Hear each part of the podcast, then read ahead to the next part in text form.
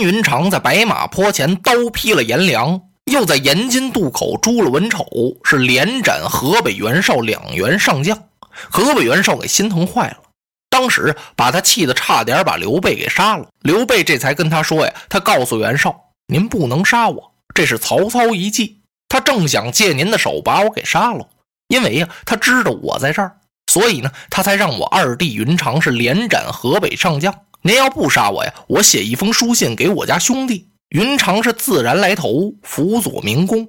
我们哥俩都保你，你看怎么样？”嚯，这下子呀，把袁绍给乐的呀，甭提多高兴了。哎呦，可不是这么回事吗？差点我落个害贤之名。那您赶快写信吧。刘备，这才给关羽写了一封书信。信写完了之后啊，袁绍派陈震把这封信是送往许都。随后他自己是兵退五阳，扎下连营几十里，是按兵不动。又犯他那老毛病了。袁绍什么毛病啊？虎头蛇尾呀。开始来的时候，他手下那些谋士都劝他。说这兵啊发不得，一打准败，咱们恐怕呀回都回不来了。他不听。现在呢，你倒进兵啊，不敢进了。这倒好，也不用人劝他。袁绍心里也不住的在想：这个曹操是好厉害呀！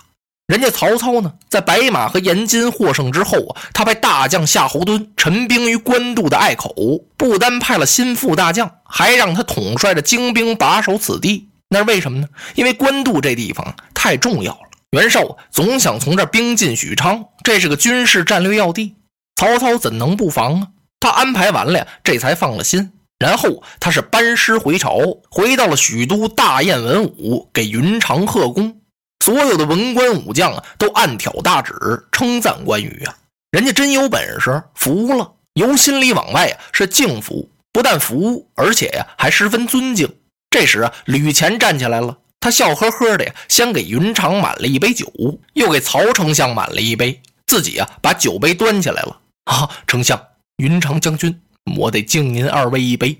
我第一呀是敬云长将军神勇无敌，连斩河北上将；第二呢，我敬的是我家丞相神机妙算，用兵如神呐。嘿嘿，丞相啊，由白马兵发延津，抵挡文丑。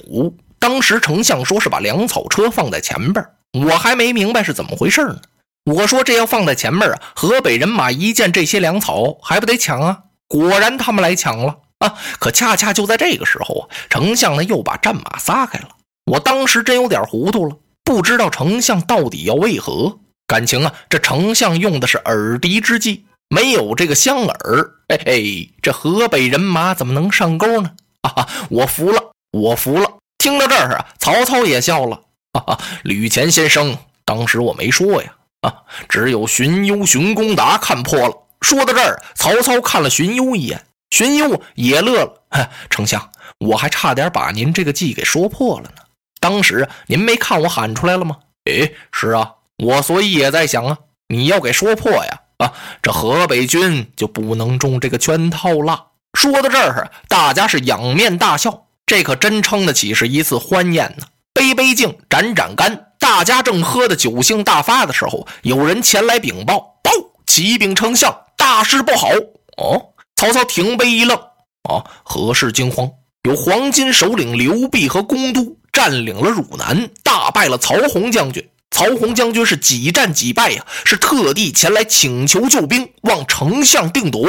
再探，遵命，把探视的给打发走了呀。这文武可就议论开了。”刘辟和公都啊，听说已经降了袁绍了啊，他们占领了汝南，大败曹洪将军。曹洪啊，恐怕是支持不住了。要是能够支持住的话呀，他也不会来请救兵啊。这应当如何是好啊？互相你瞅瞅我，我看看你。关羽搭话了：“丞相，关某愿请一哨人马收回汝南，将二寇人头提来面见丞相。”哦，哎呀，云长，你可太累了。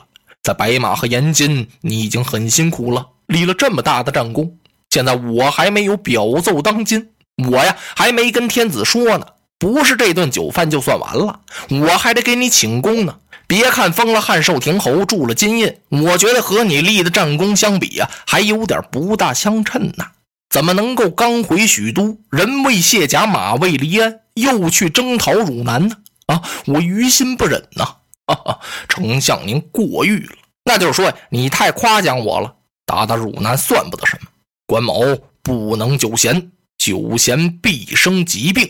这个疾呀，是一般的小病，重了才叫病呢。后来呀，慢慢的把这俩字全连一块了，就疾病疾病的。今儿这个关羽说呀，我不能紧着待着，我待在这时间一长啊，我就能憋出大病来。曹操一听害怕了，哎呀，那可不得了，那只好云长二将军就再辛苦一趟。当时就在酒席宴上，曹操传令，以关羽、关云长为主帅，于禁、乐进为副将，领兵五万，兵取汝南。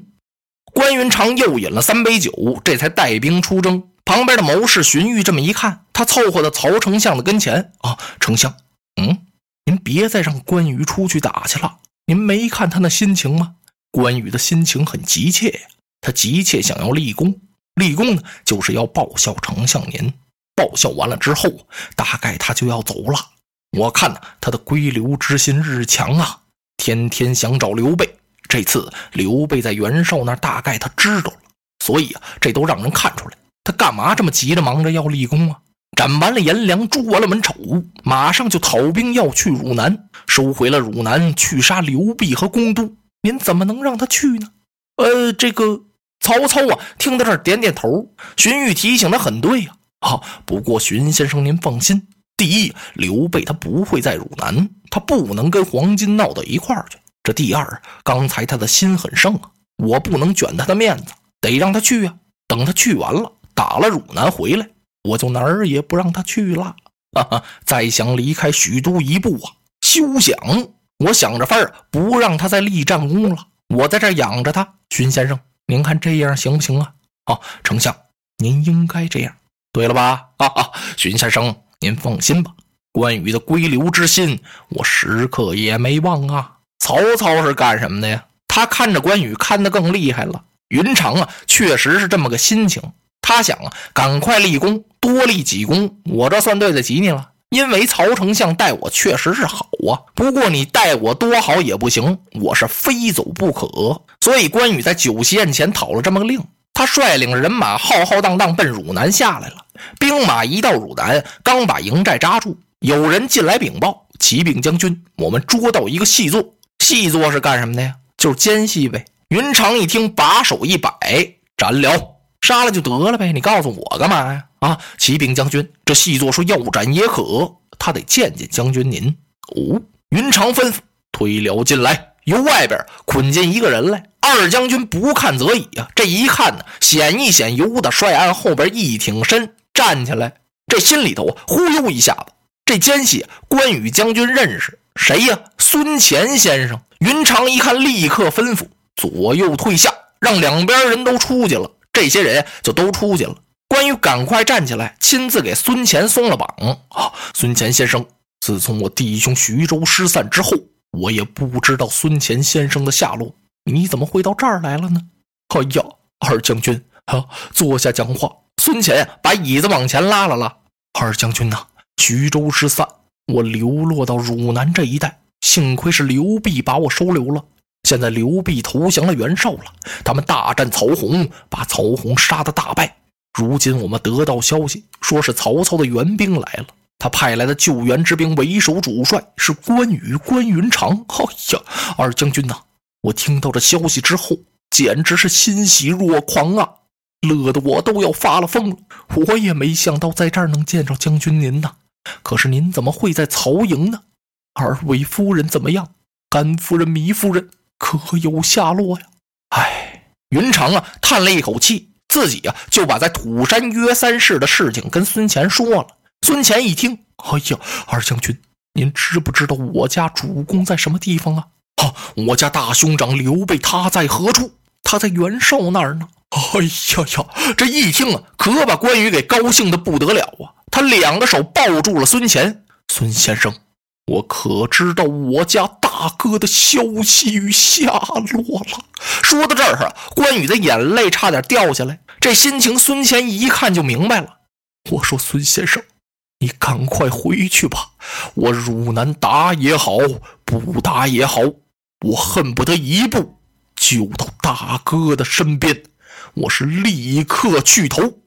不过说到这儿啊，关羽用手一捻长髯：“二将军，您有什么心事不成吗？”“哎呀，孙先生，你有所不知啊，我哥哥刘备，这不是在袁绍那儿吗？我，我刚斩了袁绍两员上将啊！现在我担心，担心不知道袁绍能不能把我大哥刘备给害了。”或者我家兄长能不能离开袁绍？这这可怎么办？不管怎么办吧，纵然就是把关羽碎尸万段，我能见我大哥刘备一面，关羽死而无怨。落花葬黄冢，化蝶各西东。千年之后的我，重复着相同的梦。恍惚中。